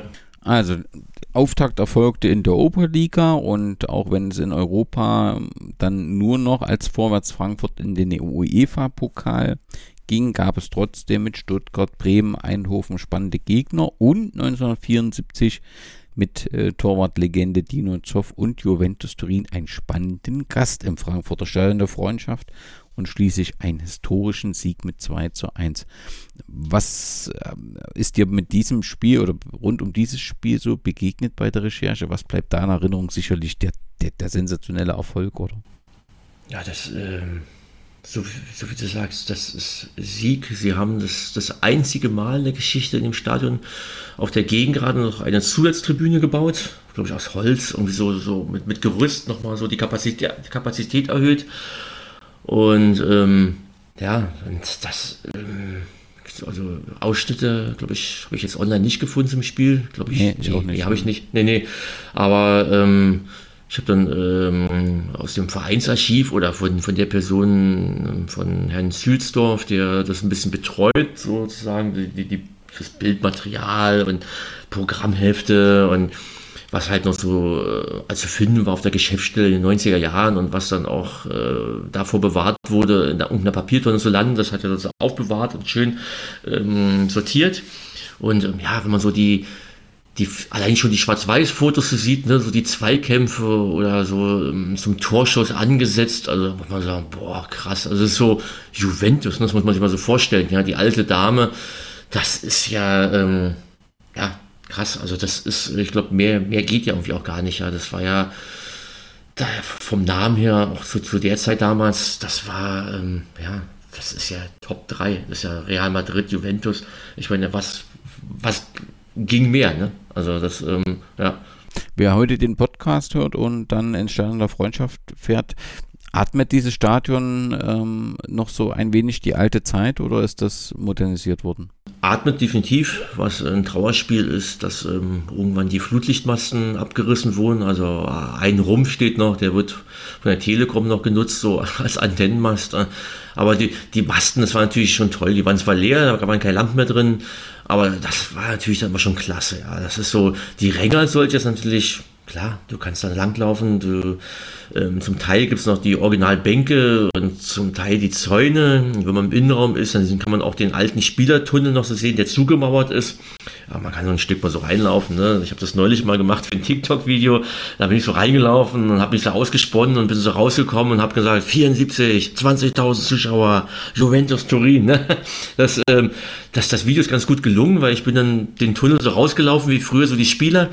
Und ähm, ja, also das ist schon krass, ja. Also wenn man sich das so vorstellt und das Marathontor ist natürlich noch identisch. Also das, das Stadion atmet definitiv noch was. Und wir haben ja neu so, ein, so, ein, ähm, so eine Aktion gestartet. Dann, als ich mit dem Buch dahin kam, haben dann so ein paar ältere FCV-Fans ähm, noch rot-gelbe Stoffe wieder so gehisst auf der Gegengrade.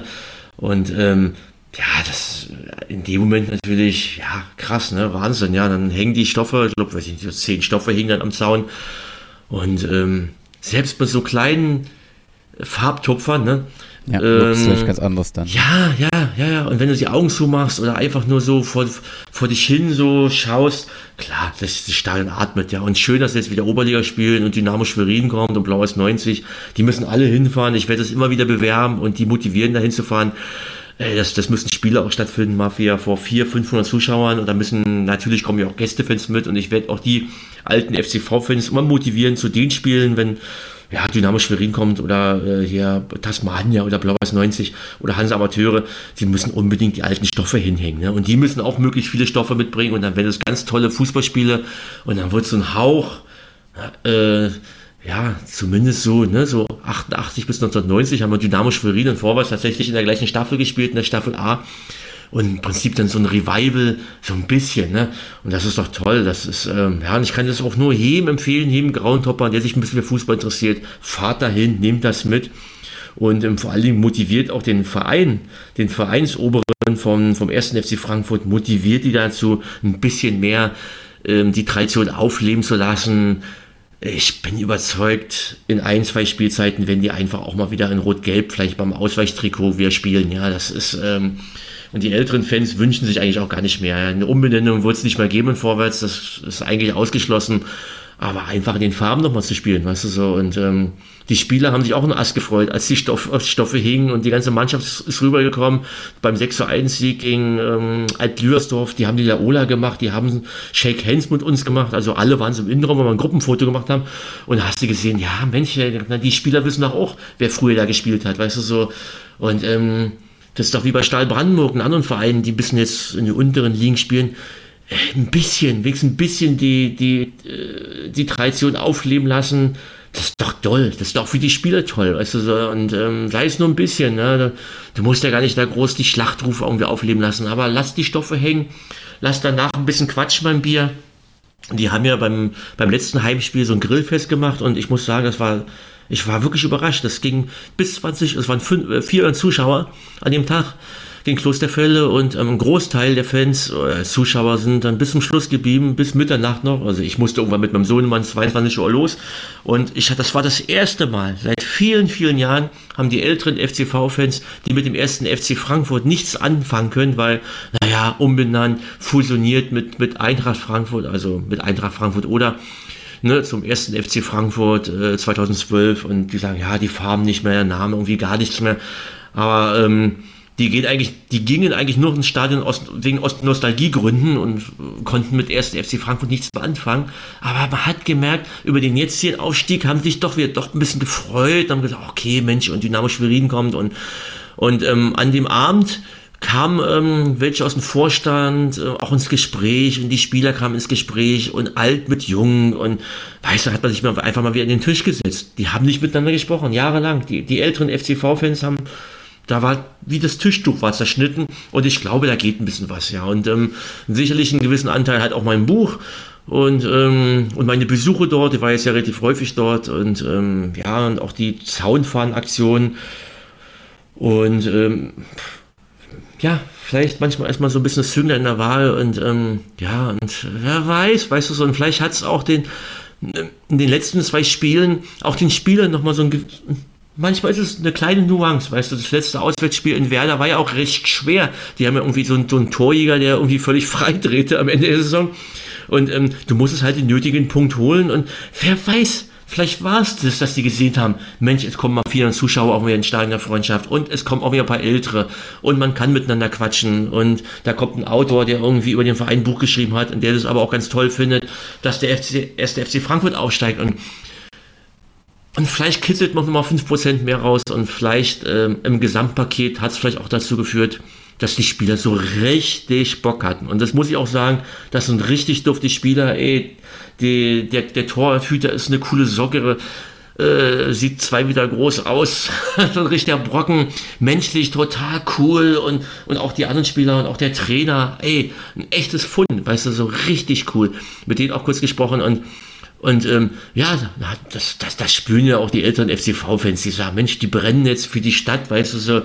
Und ähm, ja, das ist doch cool. Und wenn dann Blau-Weiß kommt und Dynamo Schwerin, vielleicht fahren auch mal wieder ein paar, ein paar Leute mal auswärts, weißt du so. Und ähm, das wäre toll.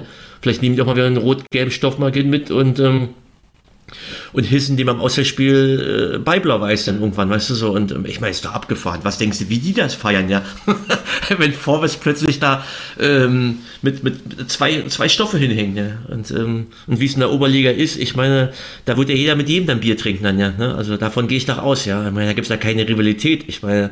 Da freut da man sich letztendlich, ne? Auch ja, ja du, ich, ich war beim Aufstieg von Dynamo Schwerin auf der Paulshöhe. Ich meine, die die haben äh, zeitgleich war das ja, das, das Spiel in Werder, die haben Frankfurt echt die, die Daumen gedrückt und und haben gesagt, ey, wir wollen nach Frankfurt-Oder fahren, ne? einfach als, als, Standort schon alleine, weil da früher vorwärts spielte, weil das einfach, äh, ja, einfach als Standort schon toll ist. Ja, so sehen es die Fans von Hansa ja auch. Also die, die Amateurspiele mal unter, äh, begleiten und sagen, ey, Frankfurt, Stahl der Freundschaft, vorher schön ins Lubitz ein bisschen was essen gehen, was trinken und dann rein in die alte, alte Hütte, ne? Ein bisschen Spaß haben, ein bisschen Rauchtopf anzünden und ähm, ja, und Party machen dann, ja. Und ähm, das war ja damals ja schon, vor fünf, sechs Jahren, als sie zusammen in der Oberliga spielten. Und ich glaube, da geht jetzt noch mehr, ja. Also vor allen Dingen, dass man halt mit den, das werde ich dann, äh, bei der Hansa kenne ich ja, äh, die mit den Amateuren fahren ja nun fast alle, ne? also die Stammfahrer. Und äh, da werde ich die ermutigen, dass die auch den Kontakt aufnehmen oder dass wir zusammen auf Kontakt aufnehmen und mit den Frankfurtern uns dann äh, nach den Spielen auf dem Bier noch hinsetzen. Ne? Und nicht nur das als Standort irgendwie cool finden und sagen, hey, machen wir hier ein bisschen Bambule, im Bambule von, wir machen Oberkörper frei, machen eine Wasserschlacht und machen einen Rauchtopf, sondern ähm, lasst uns einfach mit den Frankfurtern zusammen, die Bock haben, ein bisschen Fußballfest zusammen machen, zusammen feiern. Ne? Und äh, ich sehe da viele Chancen. Ja? Und ähm, ich denke mal, auf so einer Ebene, da, da kann ich bestimmt auch ein bisschen vermitteln und und ich weiß, dass die ersten Kontakte zwischen Frankfurtern und, und, und Schwerinern schon jetzt stattfanden, ja, über Facebook. Das, das bedarf ja auch nicht viel. Ne? Das ist einmal Klick gemacht und, und unter meinem Spielbericht auf Facebook finden sich die ersten Leute ja schon zusammen dann. Ja? Und ähm, das finde ich toll und ähm, das ist ähm, dann, wenn Frankfurt gegen Schwerin spielt, wünsche ich mir ein 5-5. Na, da, da, werde ich mit dem Bier trinken und da freue mich auf die Schweriner, zu denen ich auch einen guten Rat habe. Und ja, das ist, ich, ich merke gerade, um ein bisschen kurz, ein bisschen abzuschweifen, äh, im Rahmen meiner Arbeit über die vielen Jahre bin ich an so einem Punkt gelandet, äh, der mich wirklich glücklich macht. Im Bereich des Amateurfußballs, weil ich einfach auch ein paar kleine Sachen bewegen kann. Ne? Ich kann vermitteln, ich kann kleinere Vereine auch eine Plattform bieten übers Magazin oder sei es auch natürlich über so ein Buch, was natürlich eine ganz große Wucht ist. Und ähm, ja, ich kann Kontakte herstellen und ähm, kann Leute auch motivieren, dass sie zu dem Spiel gehen. Ich meine, das macht im Amateurfußball äh, ja schon was aus, weißt du, ob du über irgendwie, wenn du so ein bisschen für so ein Spiel wirbst, ich meine, kann ganz schnell kommen, dass 100 Leute mehr kommen. Ne? weil die Leute das, weil die Leute es halt nicht auf dem Schirm haben und sagen, ja, Frankfurt gegen Dynamo Schwerin, ich meine, alle haben natürlich ihre anderen Vereine auf dem Schirm und aber gehen ja trotzdem ganz gerne hoppen oder mal was anderes gucken und wenn ich irgendwie sage, hey, und bitte daran denken, ne, am so und so vierten spielt äh, Frankfurt gegen Schwerin, dann haben die Leute das ja auf dem Schirm und sagen, hey, cool, danke für den Tipp, hätte ich voll verpasst. Und dann, äh, wenn man ein bisschen die Werbetrommel rührt, dann denke ich mal, kann man da was bewirken, dass äh, die Sache gut angenommen wird. Ja. ja.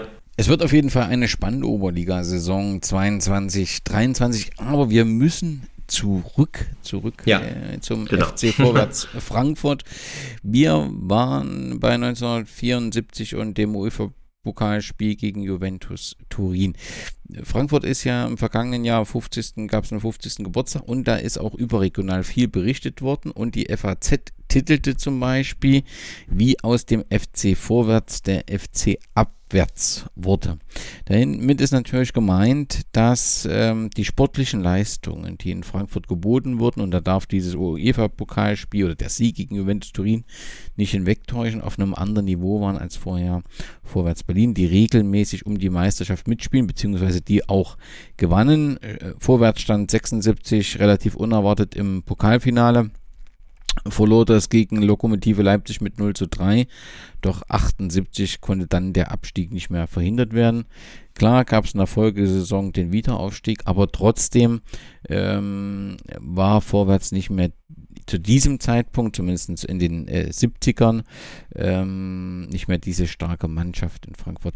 Hat das Auswirkungen auf die Zuschauerresonanz gehabt? Hat das Auswirkungen auf die Identifikation gehabt? Oder sind die Zuschauer dann auch mit dem Wiederaufstieg dann wieder mitgegangen und haben vorwärts, ihr, ihr Vorwärtsteam unterstützt. Genau, nach dem Wiederaufstieg äh, kam ja dann die Hochphase sogar, ja, zuschauertechnisch und äh, fußballtechnisch, ähm, also hier von 80, also von 80 bis 85 muss man sagen, die fünf Jahre, also vor allen Dingen, sagen wir mal, die ersten drei Jahre in den 80ern, da ähm, waren die Ränge überraschend voll teils und ähm, natürlich die UEFA-Pokalauftritte waren natürlich äh, legendär. Ne? Da das, das, das, das einzige Mal als Vorwärts Frankfurt auch mal weitergekommen gegen Ballymena United 80, 81.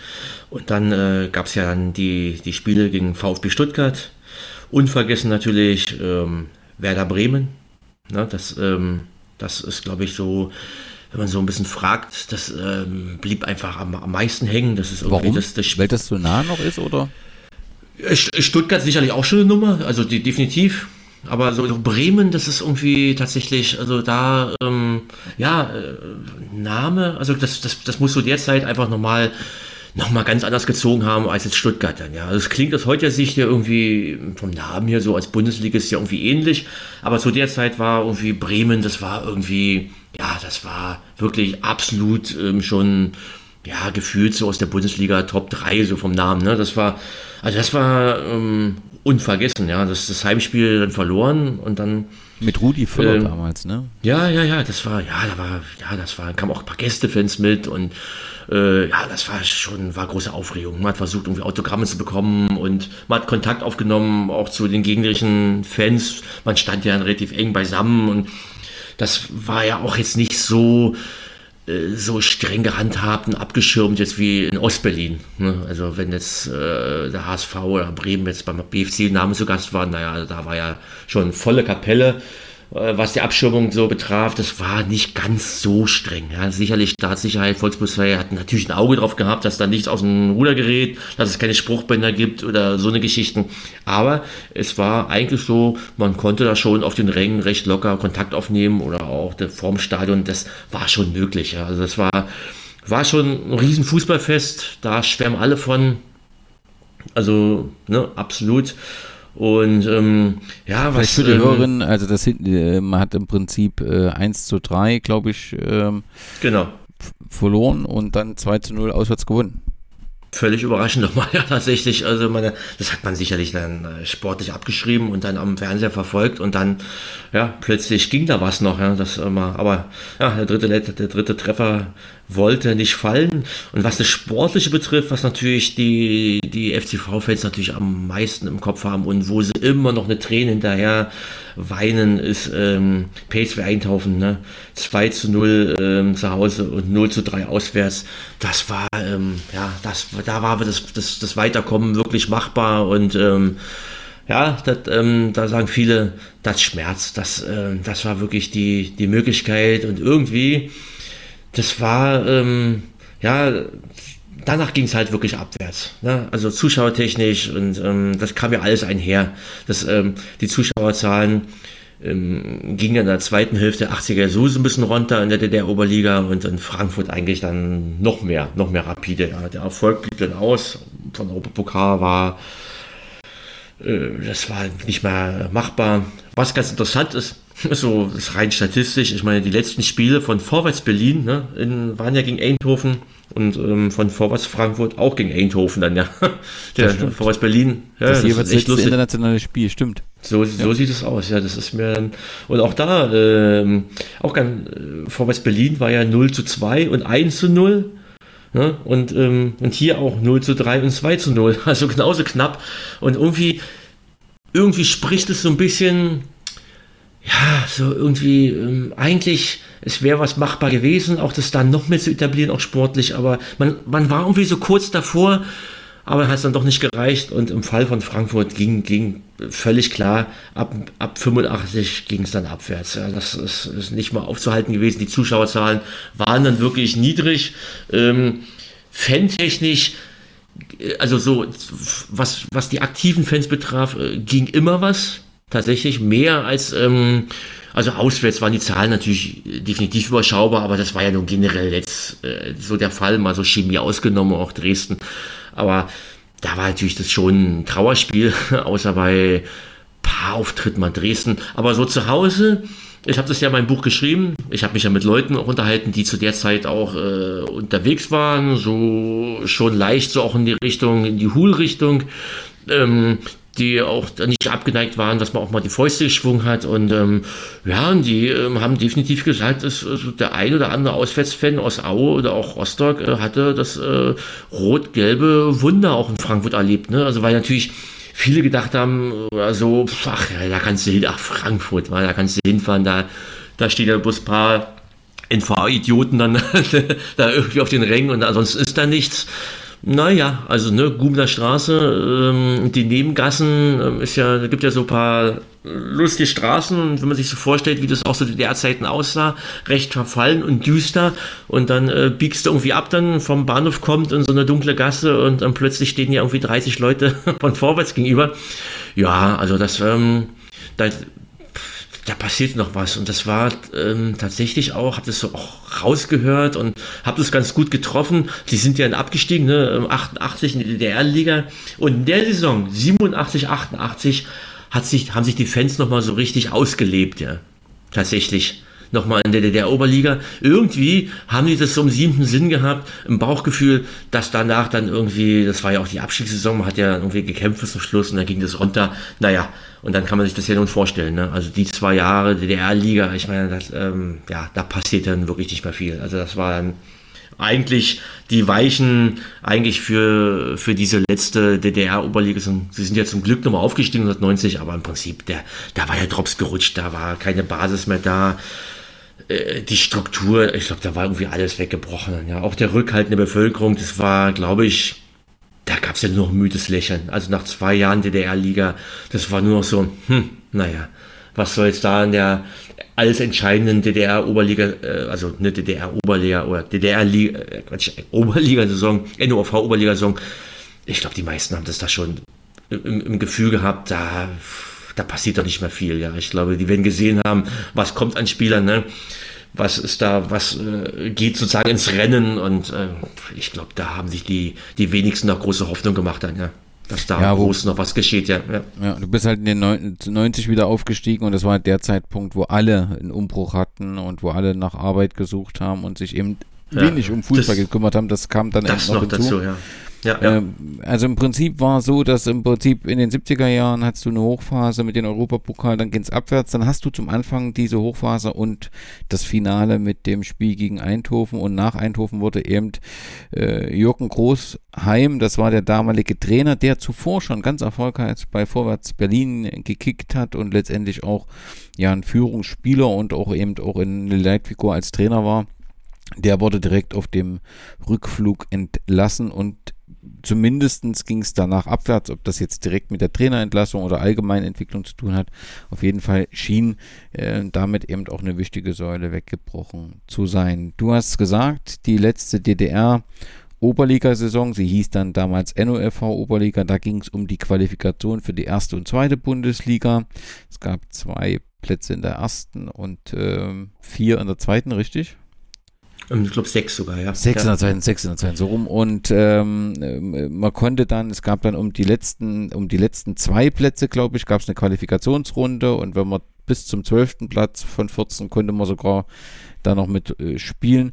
Man wurde aber letzter und äh, damit war klar, das Ende des bezahlten Fußballs in Frankfurt oder ich nehme an, ein maßgeblicher Grund ist eben auch die Auflösung der NVA gewesen. Also im Prinzip ist hier ja, Trägerbetrieb äh, weggebrochen, die Region, du bist direkt ja sehr weit weg von der Grenze zur, zur, zur Bundesrepublik äh, gewesen. Also die Voraussetzung und auch mit dem Abspieg, dass du zurückkamst, äh, es war sehr, sehr schwierig und ähm, deswegen ähm, konnte man letztendlich dort auch als FC Victoria 91 Frankfurt in der letzten Oberligasaison nichts reisen.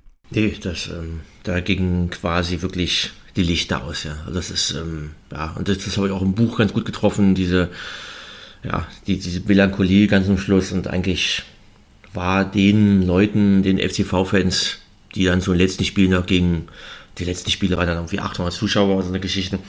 Das war wirklich, ähm, ja, im Prinzip war den Leuten klar, das wird ja nichts. Du bist dann ja komplett, also es war jetzt zwar dritte Spielklasse, aber man weiß ja noch die drei Spiel, äh, Staffeln ne, der NOV Oberliga äh, 91, 92. Ja, ich meine, da warst du, ich glaube, die war Nordstaffel genau mit mit bei.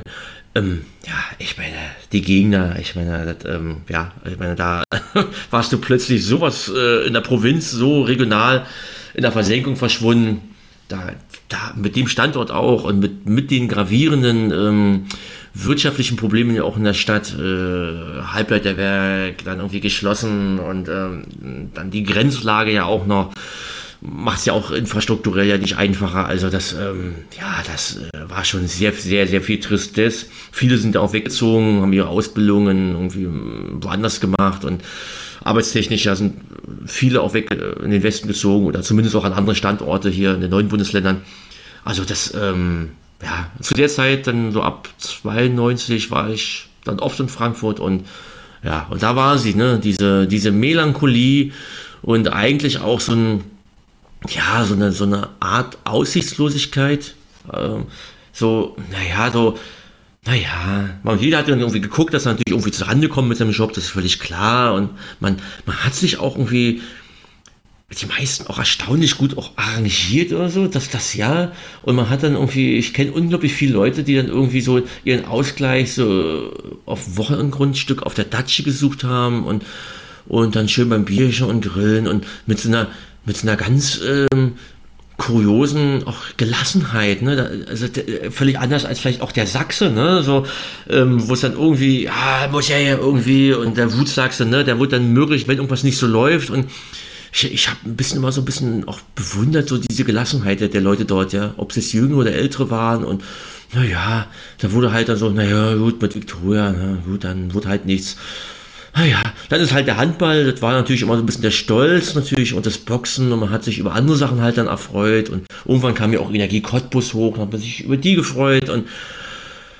ja, naja, und das, das ist dann so, naja, und mit der Victoria, naja, das ist dann so, ne? Und dann, dann habe ich dann irgendwie den Papa von einem äh, Freund, also von, von meinem besten Freund, dem, dem Jan, dann irgendwie ich gedacht, na, lass uns doch mal zusammen mal zum, zum Brandenburg, äh, Brandenburg-Liga, also Verbandsliga natürlich noch damals oder auch ja Oberligaspiel gab es ja auch. Ach nee, du, lass mal sein, Marco.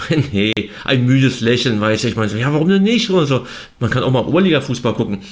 Nee, du, nee, nee, na, das, nee, das wird doch nicht in die Viktoria. Ach nee, mit, mit mir wurde ja keiner hingehen, ne? also, ich, also, wenn ich irgendwie da war, ich hätte mal ein Spiel mitgenommen, weißt du so, aber das wollte keiner hingehen. Das, das war wirklich nur ein müdes Lächeln und haben, ah ja, Marco, komm, wir gehen zum Handball, ne? Also Frauenhandball, ne? vor allen Dingen. Und dann so haben wir Europapokalspiele gegen Sofia und gegen sonst was gesehen, war ja auch mal cool und ne, klar, warum nicht? Aber irgendwie, da wollte keiner mehr zum Fußball gehen. Ne? Also selbst die, die Leute, die FCV-Fans, die in 18 als Jugendliche zu jedem Spiel gingen, Nee, das war irgendwie, das war den schon, selbst das war, das war einfach so traurig, ja. Konnte man sich einfach nicht angucken. Ja, aber das, das scheint ja dann auch, auch eine fehlende Identifikation zu sein. Also irgendwie scheint ja die, die neu, der neue Verein oder dem, die Nachfolger nicht so richtig mitgenommen zu haben, die Vorwärtstradition. Das klingt ja so ein bisschen bei dir an, dass, das, dass man das eigentlich abschütteln wollte, auch den Namen eben die Diskussion nicht ja, zulassen ja, wollte. Ja, Aber das ist dann halt auch schwierig, ne, wenn man dann komplett bricht. Also genau, also es gab wohl tatsächlich so ein Häufchen, ähm, ähm, die tatsächlich dann auch hier mit Victoria in den 90er und Anfang des Tausends auch dann ähm, gefahren sind mit Fanclubs und auch auswärts und und ähm, äh, zum Teil ein bisschen erlebnisorientiert und also ich habe mal so ein paar Fanzines geschenkt bekommen, paar alte, dann staune ich dann irgendwie noch, dann ja mit dem Bus irgendwo hingefahren und, und irgendwie, also ja, also auf, auf, auf kleinem Niveau ging schon noch was dann, ja, aber ich glaube dann irgendwie, also 2012 mit, mit der Fusion und nochmal mit der Umbenennung dann irgendwie in 1. FC Frankfurt, also man darf ja nicht vergessen, vorher haben sie ja auch häufig in Rot-Gelb gespielt. Ne? Also manche haben das noch so, so mitgenommen und so, aber ich glaube, mit, mit 1. FC Frankfurt brach erstmal, dann brachen wir noch mehr weg, ja. Also dann, ne, dann, ähm, das ist dann irgendwie, also da waren wirklich manche richtig verprellt. Ja. Habe gedacht, okay, naja, den Namen, naja, gut, 1. FC Frankfurt, naja, hätte man damit leben können, aber die, die Farben jetzt so komplett, also so als äh, Spielkleidung und also komplett aufgeben, also da haben dann wirklich dann manche schon dann wirklich im wahrsten des Wortes äh, wirklich die Schnauze voll gehabt und haben sich dann wirklich abgewandt dann, ja. Also Kann man da, ja auch irgendwie nachvollziehen, oder? Ja, ja, ja, ja. Und dann, ähm, ja, das ist ähm, ähm, positiv war sicherlich, ähm, also eine der guten Sachen, die man dort gemacht hat, ist ähm, im, im, Sanitär, also Quatsch, also Funktionstrakt und neue Haupttribüne. Ja. Also da muss ich dann wirklich mal eine Lanze brechen und sagen, also das haben die gut gemacht. Ja, also das ist so, ne, so mit diesem Rot. äh, so ein bisschen eingebunden, auch von der Höhe her, so ins restliche Stadion. Also da, da gibt es ja wirklich ganz andere Geschichten. Ja. Also ich muss sagen, so auch so drin die Räumlichkeiten, Umkleide, ähm, ähm, die Raum, wo Pressekonferenzen stattfinden, gemeinsames Essen der Mannschaft und oben so ein bisschen mit so einer Terrasse oben und also das ist ja wirklich Drittligatauglicher. Und neulich hingegen, als das Grillfest war, war einer meiner BFC-Freunde dort, die mit, mit Frau und Kind, die haben eine Radtour gemacht und sind dann doch mal vorbeigekommen dann nach dem Spiel. Und da hat er sich das angeguckt ne? und ich habe ihm drin so ein bisschen die Sachen gezeigt. Der war völlig baff ne? und hat gesagt, mein lieber Scholli, also hier Verbandsliga noch und und so eine Haupttribüne, also gerade diese Räumlichkeiten drin, der meinte, also da, davon träumt der BFC ja im Sportforum, ne? Also hätte, ist ja, das ist ja ein Traum, meinte der, ne? Sowas zu haben. Also das wäre beim BFC, das wäre das Nonplusultra, ne? So, wenn man das im Sportforum so integrieren könnte, ne? Alleine auch drin, dann, ne? das ist ja wie geleckt, also aber trotzdem und auch da so ein Hauch, ähm, ähm, Historie, ne? man hat ja schon ein paar Tafeln angebracht, ein paar Bilder, also so ist ja nicht, ne? Und wenn man so dann drin so, mh, das, das, das, schon nicht schlecht, aber ich sage halt, ähm, es wäre halt mehr möglich. Also so wie bei Stahl Brandenburg, die haben das ja auch jetzt komplett neu gemacht, da ihr, da wo die Umkleiden sind und ähm, Vereinsheim und die haben das ja mit Graffitis, also mit ne, so bemalt, bis breit und drin gestaltet, also Gänsehaut, weißt du so, und von Stahl Brandenburg. Und das finde ich, da wurde halt da würde noch ein bisschen mehr gehen von der Gestaltung, weißt du, so, dass man da irgendwie das bisschen aufgreift und ich finde irgendwie an die Vorderfront zum Beispiel, klar, man muss natürlich mit der Stadt dann sprechen, die sind ja Eigentümer, aber so Hand an Hand, dass man irgendwie sagt, irgendwie, dass man da jemanden ranholt in der Agentur und irgendwie, stell dir, stell dir das mal vor, ne, so, man könnte es ja auch so in schwarz-weiß machen, so, gegen Juventus, ähm, den, ähm, den, den Siegtreffer quasi oder, äh, oder, ne, oder einen der Siegtreffer oder zum Vereins vielleicht als ne, von so einem Schwarz-Weiß-Foto so abgenommen. Ja, das war ja irre. Ja? Du kommst auf dieses Gelände und du siehst von vorwärts gegen Juventus Turin den Siegtreffer, ja, so als, als sozusagen als Foto, nur ne, so als Graffiti, ist ja alles machbar, ja. Und, ähm, und äh, ja, da, da finde ich, da geht was. Du musst raufkommen aufs Stadiongelände und du musst eigentlich, du musst so, sofort drauf stoßen, selbst wenn du dich mit, mit, mit Fußball gar nicht so auskennst und das gar nicht so auf dem Schirm hast, dass da irgendwie mal ein Europapokal gespielt wurde, da musst du halt dann, das muss als Blink, Blickfang irgendwie sein und du musst dann irgendwie sagen, oh krass, wie Juventus war hier, 74 gewonnen, was ist das denn, ne? Und ähm, ja, da, da wäre halt noch mehr machbar und ich finde da, ja, vielleicht findet der Weg so, äh, Quatsch, der Verein den Weg, dass da noch ein bisschen mehr geht, dass man ein bisschen an die, ein bisschen an die Historie vielleicht ein bisschen mehr anknüpft dann, ja. Und dass man eben auch da den einen oder anderen älteren Zuschauer vielleicht auch mal wieder von der Datsche, ne, vom Wochengrundstück mal wieder ranholt und sagt, statt Kirchen pflücken ähm, auf der Datsche einfach vielleicht doch mal zum Heimspiel in der Oberliga mal doch mal wieder zum ersten FC Frankfurt geht, ja. Es wäre den Verein und seinem, seinen Fans äh, zu wünschen, wenn ähm, der erste FC Frankfurt demnächst eine Umfrage macht, äh, wer die hm, erfolgreichsten, bekanntesten, beliebtesten Vorwärtsspieler der vor äh, Wendezeit waren, also der Vorwärtszeit waren. Welche drei Spieler fallen denn dir ein, die maßgeblich wirklich die, den, den Vorwärtsfußball geprägt haben?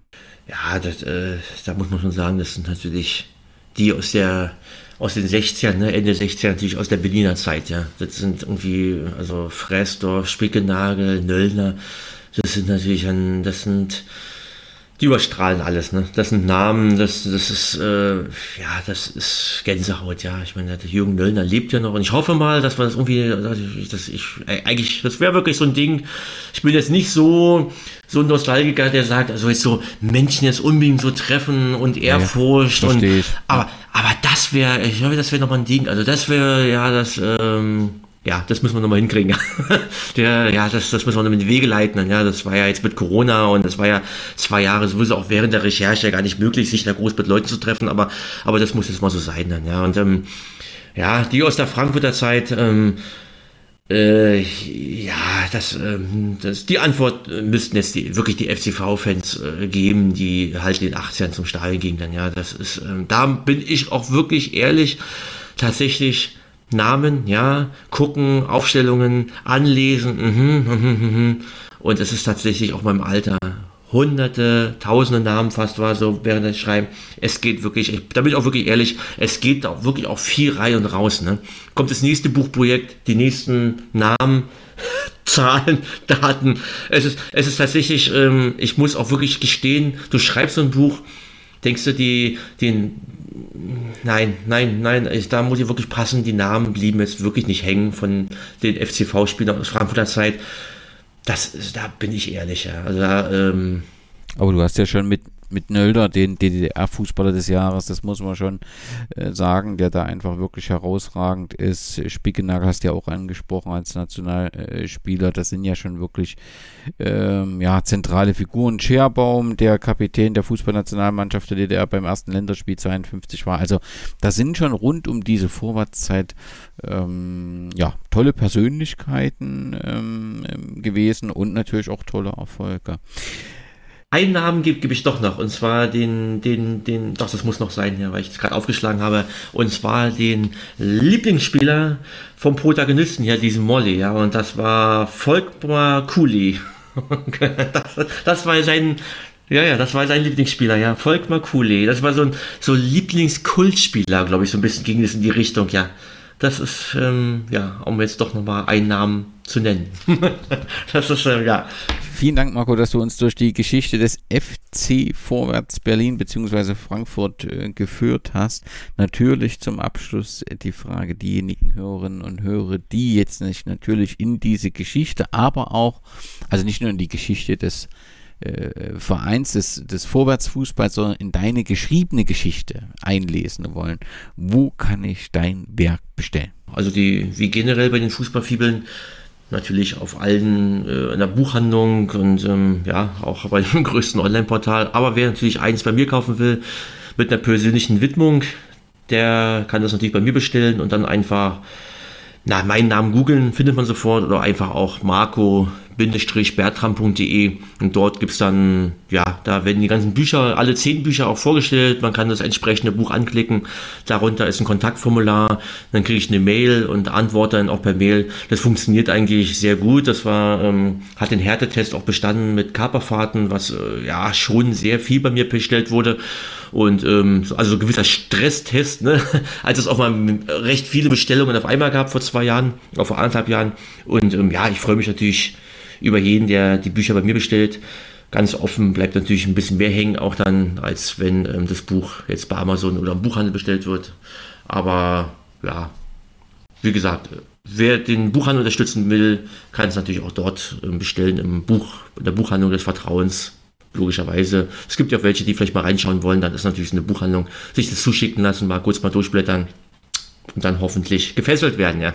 Ganz, ganz herzlichen äh, Dank. Es ist eine spannende Zeit. Wir hatten schon einen Podcast zur Geschichte von Vorwärts Dessau, durften jetzt mit dir für den Vorwärts Berlin und Vorwärts Frankfurt die Geschichte äh, besprechen und natürlich planen wir noch zeitnah einen Podcast zur Geschichte von Vorwärts Leipzig, dort letztendlich, wo alles angefangen hat und was ja neben der Berliner und Frankfurter Zeit parallel immer noch gespielt wurde und dann auch wieder nochmal neu nach Dessau delegiert wurde. Es ist eine besondere Zeit, diese äh, Armee-Sport-Club-Zeit. Äh, Marco, dir ganz, ganz herzlichen Dank ähm, für deine Einblicke und die Zeit. Und ich freue mich auf unser nächstes Gespräch über Sparta Lichtenberg. Können wir gerne machen, ja. Ich danke auch und ähm, ja, einen schönen Gruß in die Runde. Vorwärts!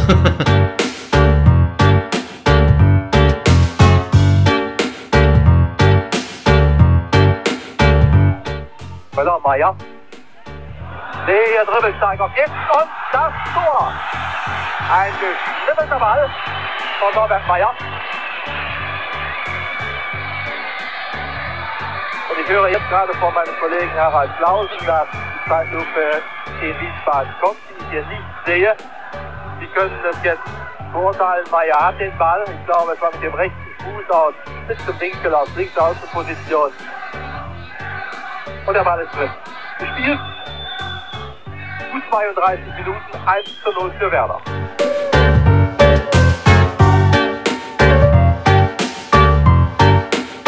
Höhlmann war das, der sich da löste. Und da hat er wirklich und das Tor. Ei, ei, ei, Uwe Reinders Zunächst der Versuch mit Fallrückzieher zum Erfolg zu kommen. Wir werden das ja daheim noch einmal sehen können. Die Slow Motion kommt. Der Harald Klausen, der sagt, wie sie läuft, die Hereingabe, der Fallrückzieher misslingt und dann Möller war das, der den Fallrückzieher versuchte. Und dann Uwe Reinders mit dem rechten Fuß. Die Fußballer nennen sowas einen Hammer. Das könnte hier die Entscheidung sein.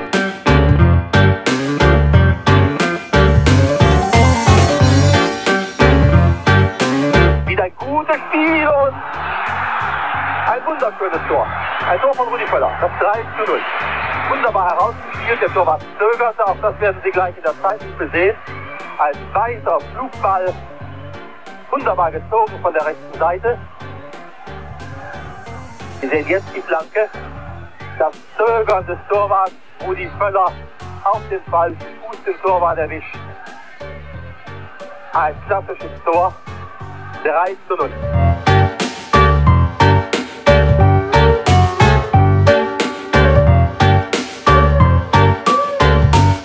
Uhr noch 13 Sekunden jetzt. Und noch einmal. Rot-Gelb. Vielleicht jetzt mit einem Schuss. Noch einmal hinaus. Wieder auf die rechte Seite. Wieder der Versuch vorbeizukommen. Und da laufen zwei Kollegen hier bei mir vorbei, aber als Fischer habe ich das Tor doch noch gesehen.